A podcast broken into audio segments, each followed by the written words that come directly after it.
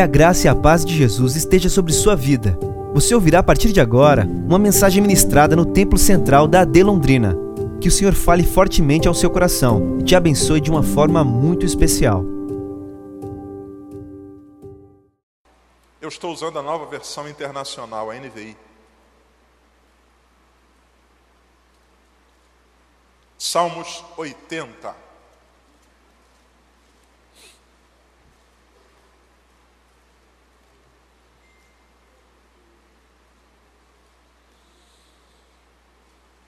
Eu quero ler com você todo esse salmo.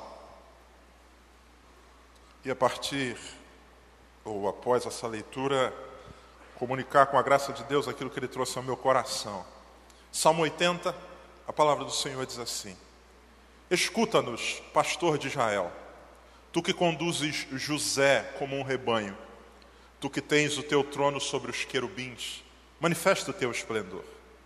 Diante de Efraim, Benjamim e Manassés, desperta o teu poder e vem, salva-nos, restaura-nos, ó Deus Faze resplandecer sobre nós o teu rosto, para, para que sejamos salvos. Ó Senhor, Deus dos exércitos, até quando arderá a tua ira contra as orações do teu povo? Tu o alimentaste com pão de lágrimas e o fizeste beber copos de lágrimas. Fizeste de nós um motivo de disputa entre as nações vizinhas e os nossos inimigos caçoam de nós. Restaura-nos, ó Deus dos exércitos. Faze resplandecer sobre nós o teu rosto, para que sejamos salvos. Do Egito trouxeste uma videira, expulsaste as nações e a plantaste. Limpaste o terreno, ela lançou raízes e encheu a terra. Os montes foram cobertos pela sua sombra e os mais altos cedros pelos seus ramos. Seus ramos se estenderam até o mar e os seus brotos até o rio. Por que derrubaste as suas cercas, permitindo que todos os que passam apanhem as suas uvas? Javalis da floresta a devastam e as criaturas do campo dela se alimentam. Volta-te para nós, ó Deus dos exércitos, dos altos céus, olha e vê. Toma conta dessa videira, da raiz que a tua mão direita plantou do filho que para ti fizeste crescer. Tua videira foi derrubada, como lixo foi consumida pelo fogo, pela tua repreensão perece o teu povo. Repouse a tua mão sobre aquele que puseste a tua mão direita, o filho do homem que para ti fizeste crescer. Então, não nos desviaremos de ti. Vivifica-nos e invocaremos o teu nome. Restaura-nos, ó Senhor dos exércitos faze resplandecer sobre nós o teu rosto, para que sejamos salvos. Amém. Louvado seja o Senhor pela sua palavra. Amados, esse texto que a gente acabou de ler é um salmo, um cântico, e esse salmo tem como assunto principal um clamor dirigido a Deus por restauração espiritual. Se você prestou atenção na leitura, e eu recomendo que você leia de novo na sua casa, esse salmo é um clamor dirigido a Deus de alguém que clama por uma restauração espiritual. Eu quero chamar você a atenção para os versículos 3, ou para o verso 3, melhor dizendo. Volta para mim lá. Olha o que, que ele diz: Restaura-nos, ó Deus, faze resplandecer sobre nós o teu rosto para que sejamos salvos. Olha o que diz no verso 7 do mesmo salmo, verso 7. Restaura-nos, ó Deus dos exércitos Faze resplandecer sobre nós o teu rosto para que sejamos salvos. Olha o que, que diz o verso 19. Restaura-nos, ó Senhor, Deus dos exércitos. Faze resplandecer sobre nós o teu rosto para que sejamos salvos. Por três vezes, nesse salmo de 18 versos, o salmista clama, o salmista fala com Deus pedindo: Senhor, restaura-nos, Senhor. Senhor, faz resplandecer sobre nós o teu rosto para que a gente possa ser salvo. O clamor principal, a tônica principal desse salmo é um clamor por restauração. Por que ele clama por isso? Qual é o cenário que o salmista vive que faz com que ele levante a Deus esse clamor insistente? Primeiro, verso de número 4. Verso 4. Ó Senhor dos exércitos, até quando arderá a tua ira contra as orações do teu povo? O salmista está dizendo para nós que a sua percepção é de que as orações do seu povo não são por Deus respondidas. A imagem que ele usa é como se as orações fossem consumidas pelo fogo da ira de Deus. Um cenário onde parece que o céu se fechou, clama-se e a sensação é de que não há resposta, não há movimento divino. E ele vai dizer por quê? Ele diz por causa da ira do Senhor. Israel vive nesse tempo um cenário, um momento, um quadro de distanciamento de Deus. Não é que Deus não queira responder o seu povo, mas esse povo está distante do Senhor. Logo, o resultado disso é o verso de número 5. Verso 5: Tu o alimentaste com pão de lágrimas e o fizeste beber copo de lágrimas. Ele usa aqui uma linguagem poética, uma metáfora para falar a respeito do resultado. Uma vez que a gente distante de Deus ora e Deus não responde, não há movimento de Deus, porque sobre nós o que vem é sua ira em consequência do pecado, o que nos resta é o choro. E esse choro não é sem causa. A Bíblia diz que o Senhor fez com que isso acontecesse. É como se a gente se alimentasse de lágrimas. O que deveria produzir para nós saciedade, na verdade, provoca em nós choro. É como se a gente bebesse ou bebesse copos constantes de lágrimas. A gente não está descedentado, a gente está, na verdade, cada vez mais chorando. Esse é o quadro, esse é o cenário. Um povo distante de Deus, por isso eles oram e parece que o céu está fechado. O resultado são lágrimas constantes e isso vai provocar no povo tensões, combates e vergonha. Olha o que diz o próximo verso, verso de número 6. Fizeste de nós um motivo de disputa entre as nações. Céu fechado, o resultado são lágrimas constantes, e o movimento a seguir é que esse povo não tem mais estabilidade. Eles se veem tensionados entre as nações vizinhas, há guerras, há tensões, há combates constantes, e não apenas isso. Eles dizem: os nossos inimigos caçoam de nós. Nós somos tensionados pelos inimigos e ele não nos vem com respeito. Porque uma coisa é lutar contra um inimigo que a gente respeita, uma coisa é brigar com alguém com quem a gente vê certa resistência, outra coisa no caso que Israel está vivendo, eles dizem os nossos inimigos disputam contra nós e olhando para nós eles zombam. Olha esse povinho aí, cara, olha essa galera aí, pelo amor de Deus, esse povo é fácil de ser destruído. Zombaria, tensão, combates e vergonha. E por que, que o salmista clama e o seu clamor por três vezes é restaura-nos. Por um motivo, porque nem sempre foi assim.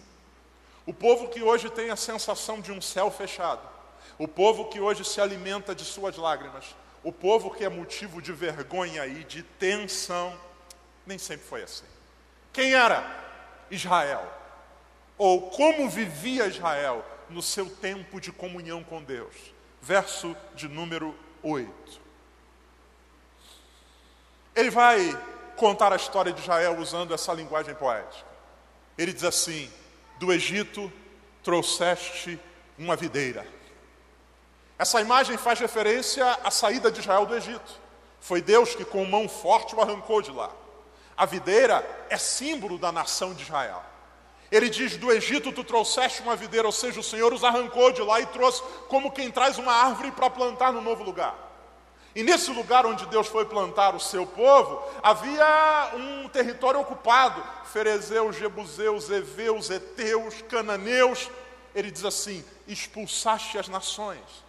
Tal qual um agricultor que pega uma muda, uma planta e quer plantar no novo lugar, ele atrás e limpa o terreno para que ela possa ter espaço para se desenvolver. Foi isso que Deus fez arrancou Israel do Egito. Vocês me ouviram falando aqui no culto de ceia, ele nos tira e nos transporta. Ele tem uma promessa não apenas de tirar do Egito e soltar no mundo, mas levar para a terra prometida. Ele traz a videira, limpa o terreno e planta. Aí ele diz mais, verso 9: limpaste o, ter... limpaste o terreno, ela lançou raízes e encheu a terra. Esse povo, que é um povo sem pátria, sem chão, é trazido por Deus para a terra prometida e conquista um território. Eles foram crescendo e se estabelecendo em doze tribos, num território grande, num território enorme, numa terra que Deus disse que seria deles. Moisés os tira de lá e Josué é responsável por colocar esse povo na terra, e a Bíblia diz que eles se expandem, é o que o salmista está dizendo aqui, verso 10. Os montes foram cobertos pela sua sombra, e os mais altos cedros pelos seus ramos. O que ele está dizendo é o seguinte: vocês cresceram tanto que até aquilo que é alto como os montes vocês conseguiram cobrir. E os mais altos cedros, árvores com uma estrutura muito sólida, vocês também cobriram. Ora, a história de Israel é a história de um povo que foi tirado por Deus do Egito, um grupo que passou 400 anos escravo, Deus deu sua lei e Deus os transformou por meio de sua graça e seu poder numa potência. Quantos inimigos Israel venceu? Quantos exércitos gigantescos Israel destruiu? Até as nações mais consolidadas, entre elas o Egito, não puderam resistir. O povo de Deus é uma árvore que cresce e toma e cresce tanto que cobre até os montes e cobre até os cedros. Próximo. Seus ramos se estenderam até o mar e os seus brotos até o rio. O que ele está dizendo é que a extensão do território de Israel foi tão grande, e aqui a geografia de Israel explica para nós isso. Ele se estende de uma parte até o rio e de outra até o mar. Esse povo que agora vê o céu fechado, esse povo que agora se alimenta de lágrimas, esse povo que é zombado, tensionado, desprezado, nem sempre foi assim. Houve uma época que esse povo viveu a sua plenitude. Deus os trouxe do Egito, os plantou, estenderam suas raízes, cresceram, Deus os fez vitoriosos. E agora eles se encontram assim. E o salmista vai clamar a Deus. E o clamor dele é: restaura-nos. Porque o salmista sabe que o único jeito de voltar a viver o que Deus planejou para eles é por meio de uma restauração que venha do Senhor. Eu quero, essa manhã, dentro dos minutos que eu tenho, e não são muitos, falar com vocês a respeito da saída de Deus, para a gente voltar a viver o que Ele tem para nós, que é uma coisa chamada avivamento. O que o salmista está clamando é por uma restauração de Deus, para que uma chama agora apagada volte a arder, para que aquilo que foi sufocado em escombros, tal qual uma árvore grande que foi sendo consumida, volte a florescer. Nós também chamamos isso de avivamento. Avivamento é uma expressão conhecida principalmente por nós pentecostais. Avivamento é uma palavra que não aparece na Bíblia, mas não significa que o seu conceito não esteja presente lá. Até porque existem outras palavras que não estão na Bíblia e que a gente usa com muita frequência. Por exemplo, você sabia que na Bíblia não existe a expressão trindade? Não existe. Mas é um conceito presente lá. A gente sabe da existência do Deus Pai, Deus Filho e Deus Espírito Santo, e nós cunhamos teologicamente a expressão trindade, que faz referência a esse conceito bíblico. Na Bíblia, por exemplo, não há a expressão missões, que eu acabei de falar aqui. Você não vai encontrar na Bíblia missões. Mas Jesus disse: ide por todo mundo e pregai o Evangelho a toda a criatura. Nós então cunhamos a expressão missões, que se refere a esse conceito presente nas Escrituras. Assim como não há na Bíblia também a palavra avivamento.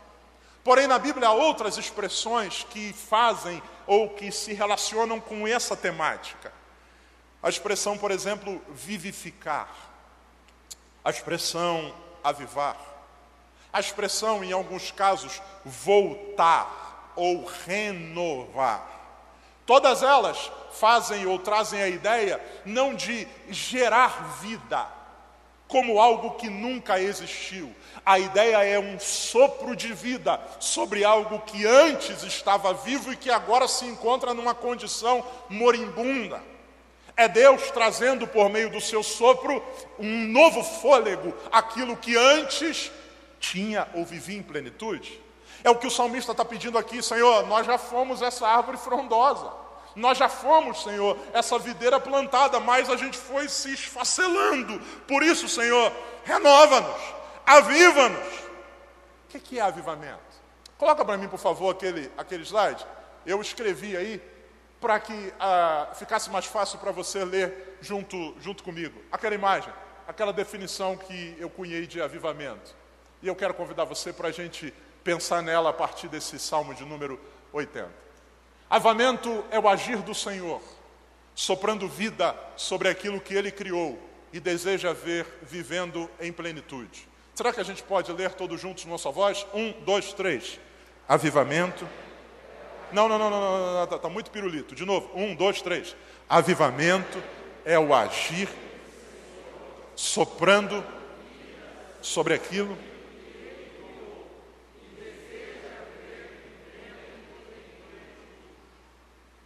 Biblicamente falando, para mim isso é avivamento. Em primeiro lugar, é o agir do Senhor. Não existem avivamentos que possam ser produzidos por seres humanos. Não, eu, eu vou fazer um avivamento aqui. Não, vida, inclusive espiritual, é dádiva de Deus. É por isso que em todas os ou em todos os clamores da Bíblia por avivamento, por reavivar, por restauração, esses clamores são dirigidos a Deus.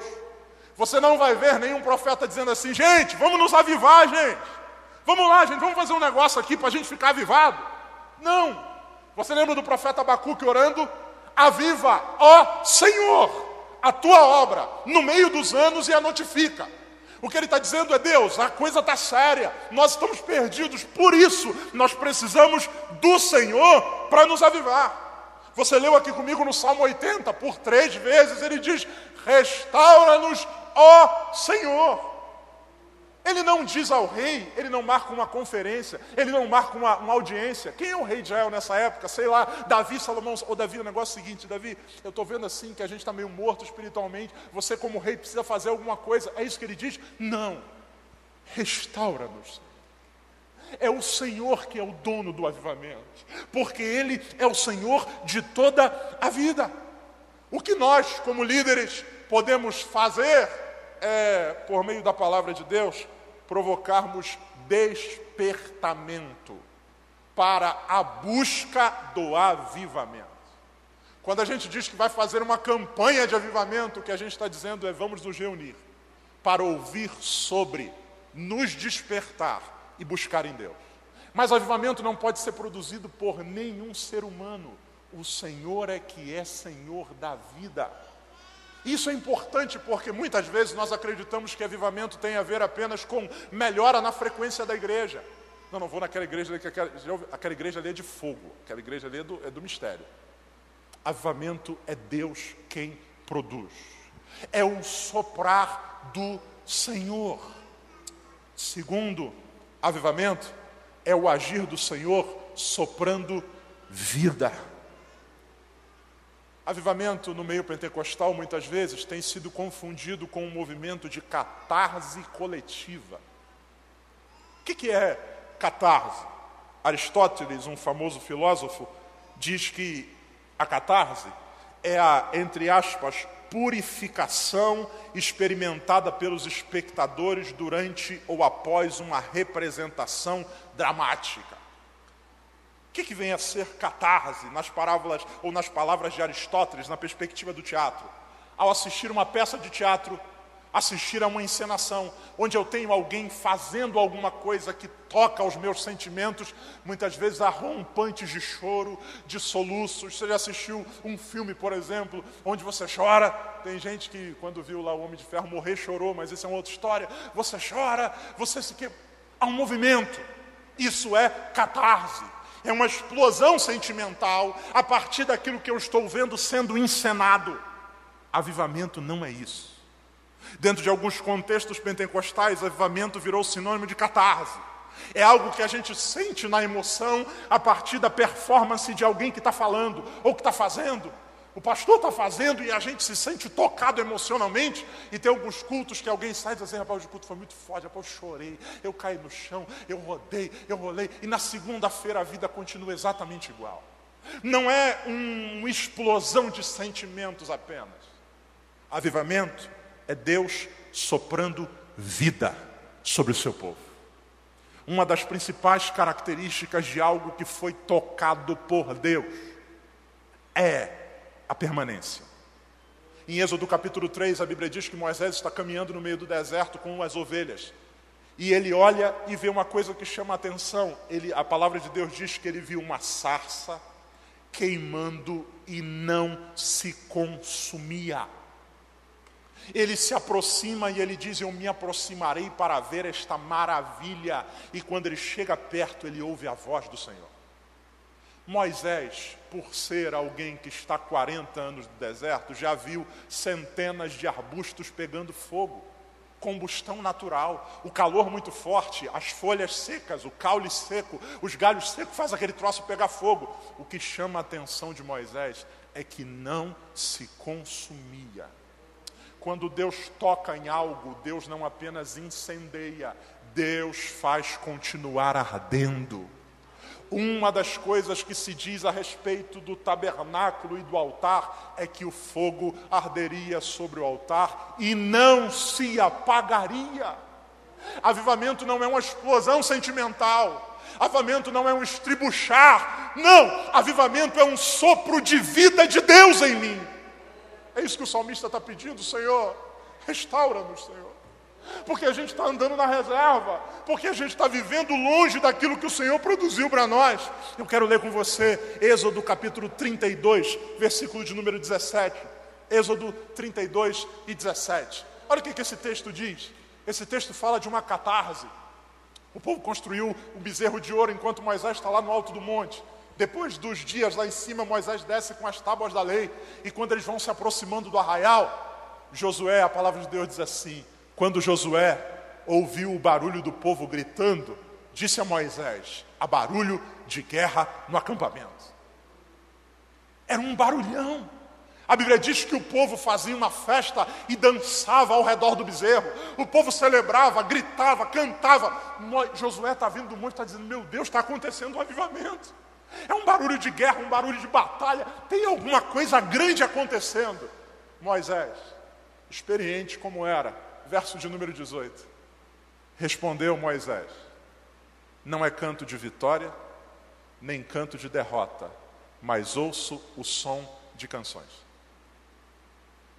Moisés está acontecendo um avivamento, olha o barulho, Moisés, é um barulho de.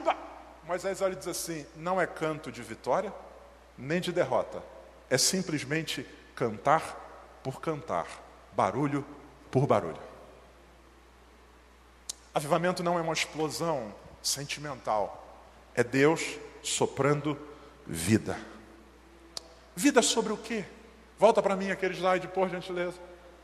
É Deus soprando vida sobre aquilo que Ele criou, é o que eu coloquei aqui para vocês.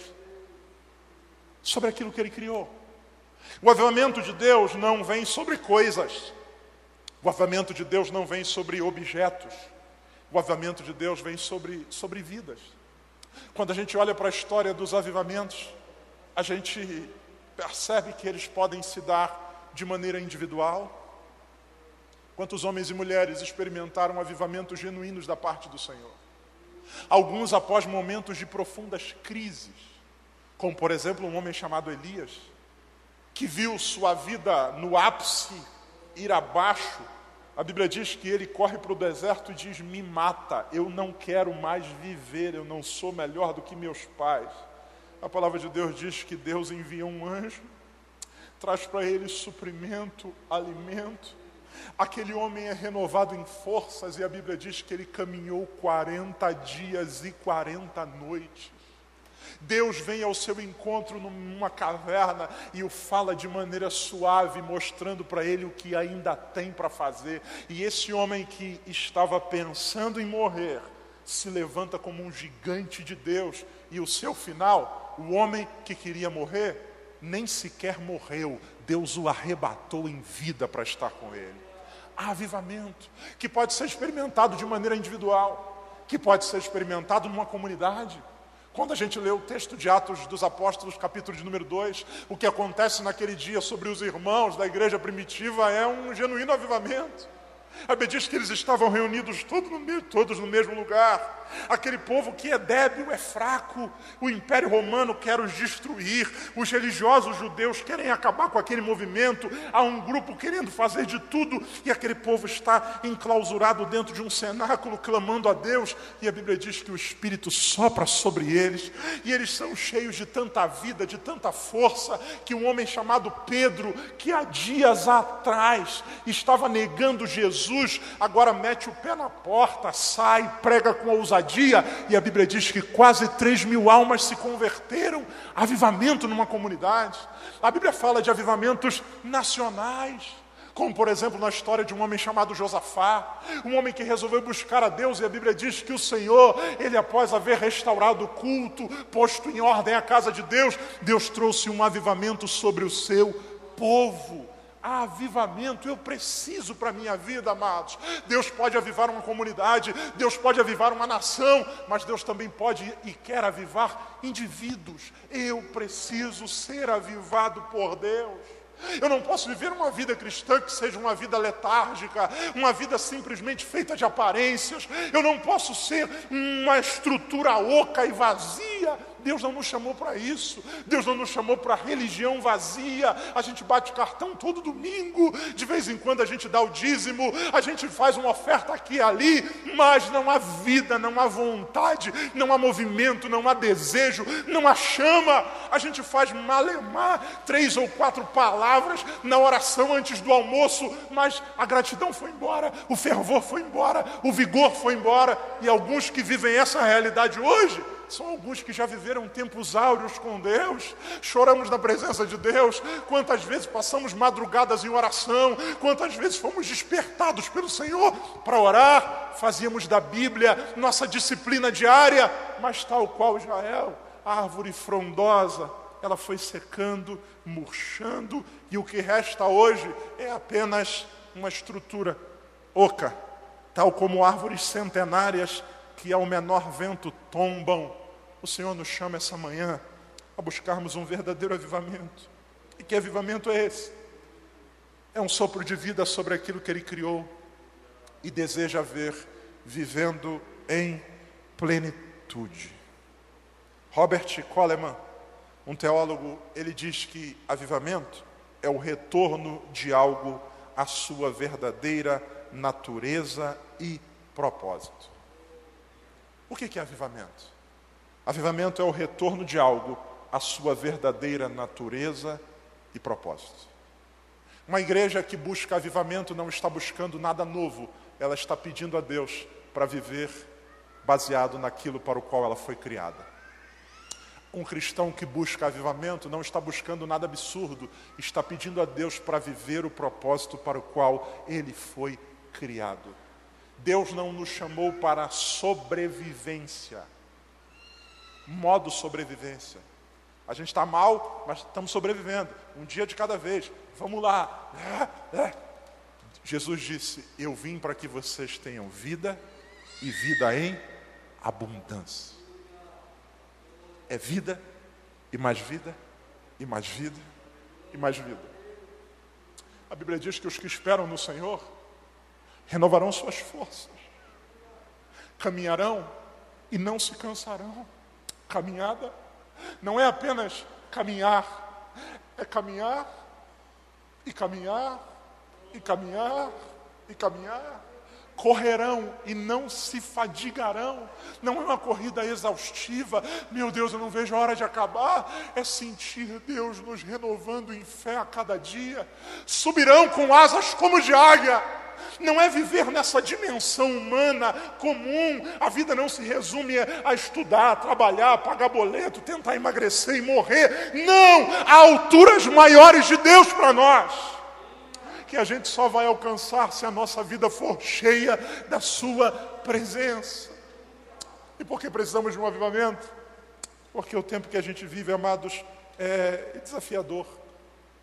Quando a gente olha para a história da igreja, um dos movimentos de avivamentos mais marcantes no mundo é o movimento de, avivamento dos morávios. E quando esse avivamento acontece? 1517 nós temos a reforma protestante, um movimento de avivamento. Lutero, os pré-reformadores, os reformadores causam um movimento provocado por Deus, eles são instrumentos. Aquilo é maravilhoso.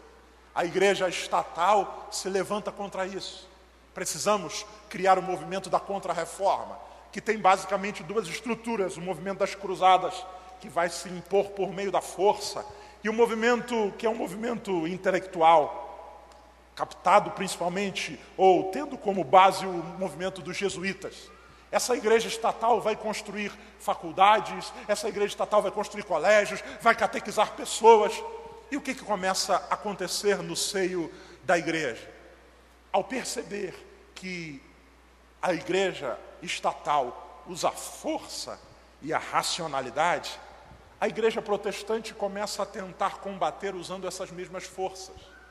O movimento evangélico protestante dos primeiros anos pós-reforma, ele começa a se tornar engessado, acreditando o seguinte: nós combateremos ideias com ideias, nós combateremos força com argumento. Só que isso não é bem assim. Aquele movimento que começa impulsionado pelo espírito se transforma num movimento mais acadêmico apologético. Tem um autor dessa época chamado Philip Spener. Ele diz assim, falando sobre aquela época: se o mais brilhante dos apóstolos, Paulo, voltasse ao nosso convívio hoje, ele próprio não compreenderia muitas coisas que nossas engenhosas mentes proclamam dos nossos púlpitos. O que ele está dizendo? Ele está dizendo: se o apóstolo Paulo viesse hoje, no tempo que ele está vivendo da contra-reforma, ele diria: Paulo não entenderia, porque o nosso púlpito, a nossa fé, virou um movimento racional. Como a gente tem uma contra-reforma tentando mudar mentes a partir da racionalidade, nós estamos querendo usar as mesmas armas.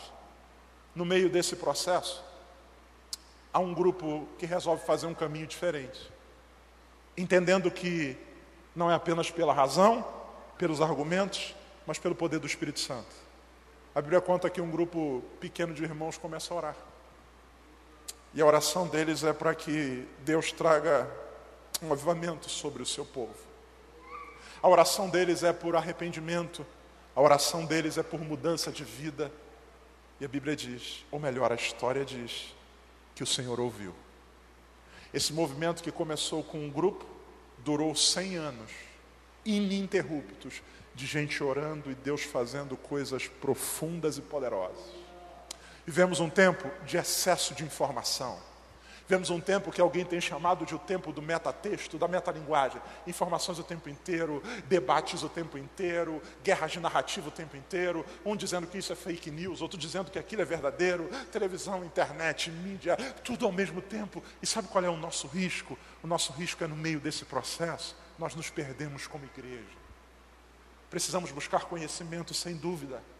Precisamos saber responder à razão da nossa fé, sem dúvida. Mas precisamos entender o seguinte: sem o fogo do Espírito Santo, a gente não sobrevive. Nós não somos um lugar de informação, igreja é um lugar de vida. E essa vida não vem da internalização racional de argumentos. É, eu concordo com o que esse pastor falou. Ah, de fato, faz sentido. É mais do que faz sentido é Deus falou comigo. É isso que deve nos mover, amados. Precisamos urgentemente de um avivamento. E como ele vem, em primeiro lugar, a partir de arrependimento. E arrependimento nada mais é do que concordar com Deus ao meu respeito. Arrependimento é o concordar com Deus, porque eu tenho uma opinião ao meu respeito e muitas vezes me olhando no espelho eu digo assim: não, eu estou legal, não, não, eu posso continuar assim, mas quando eu vou para a palavra de Deus, ela funciona como um espelho. Deus diz para mim, Jodson, você está muito longe do que eu te chamei para viver. Jodson, não é esse ministério que eu quero para você, eu quero muito mais. Arrependimento é eu concordando com Deus, dizendo, Deus, eu achava que eu estava bem, mas de acordo com o que o Senhor tem, eu estou muito mal. Eu me arrependo, Senhor. Eu me arrependo. Eu me arrependo de viver essa vida vazia. Eu me arrependo de ser um religioso frio eu me arrependo. E o resultado disso é poderoso. Segunda Crônicas 7,14 diz, se o meu povo que se chama pelo meu nome se humilhar e orar e se converter dos seus maus caminhos, eu ouvirei do céu, perdoarei os seus pecados e sararei a sua terra. O segundo passo para um verdadeiro avivamento, primeiro, é concordar com Deus. O salmista diz: Senhor, nós somos essa árvore, nós já fomos grandes e hoje somos nada. Nós já fomos frondosos e hoje somos uma árvore seca, ressequida. Senhor, tem misericórdia. E a segunda coisa é clamar por aquele que é dono do avivamento. Nós não devemos confundir avivamento com ativismo na igreja, não devemos confundir avivamento com repetição de métodos. Avivamento é um sopro de Deus. Eu quero pedir ao Senhor que venha e me avive. É dirigido ao Senhor, só Ele pode nos avivar. A igreja pode produzir programações, os líderes podem produzir eventos, nós podemos fazer campanha, mas só Deus pode soprar vida sobre o seu povo, e eu preciso disso. Eu não sei se você precisa, mas eu preciso. Eu não posso viver da mesma maneira. O Senhor nos chama a vivermos de maneira diferente. Eu quero terminar lendo o Salmo de número 85. Perdão. Salmo 85. O Salmo 85 é a gratidão por aquilo que Deus fez para quem clamou. Salmo 85. Foste favorável à tua terra, ao Senhor. Trouxeste restauração a Jacó. Perdoaste a culpa do teu povo e cobriste todos os seus pecados retiraste todo o teu furor e te afastaste. Lembra que ele falou da ira, da tua ira tremenda. Restaura-nos mais uma vez, ó Deus, nosso Salvador, e desfazes o teu furor para conosco. Ficarás indignado para conosco para sempre. Prolongarás a tua ira por todas as gerações. Acaso não nos renovarás a vida, a fim de que o teu povo se alegre em ti? Mostra-nos o teu amor, ó Senhor e concede-nos a tua salvação. Eu ouvirei o que Deus, o Senhor, disse. Ele prometeu paz ao seu povo, aos seus fiéis. Não voltem eles à insensatez. Perto está a salvação que ele trará aos que temem, e a sua glória habitará em nossa terra. O amor e a fidelidade se encontrarão, a justiça e a paz se beijarão a fidelidade brotará da terra e a justiça descerá dos céus. O Senhor nos trará bênçãos e a nossa terra dará a sua colheita. A justiça irá adiante dele e preparará o caminho para os seus passos. Eu creio nisso. Essa foi uma mensagem ministrada no Templo Central da AD Londrina. Acesse nossas redes sociais no Facebook, Instagram e YouTube e fique por dentro de tudo o que está acontecendo.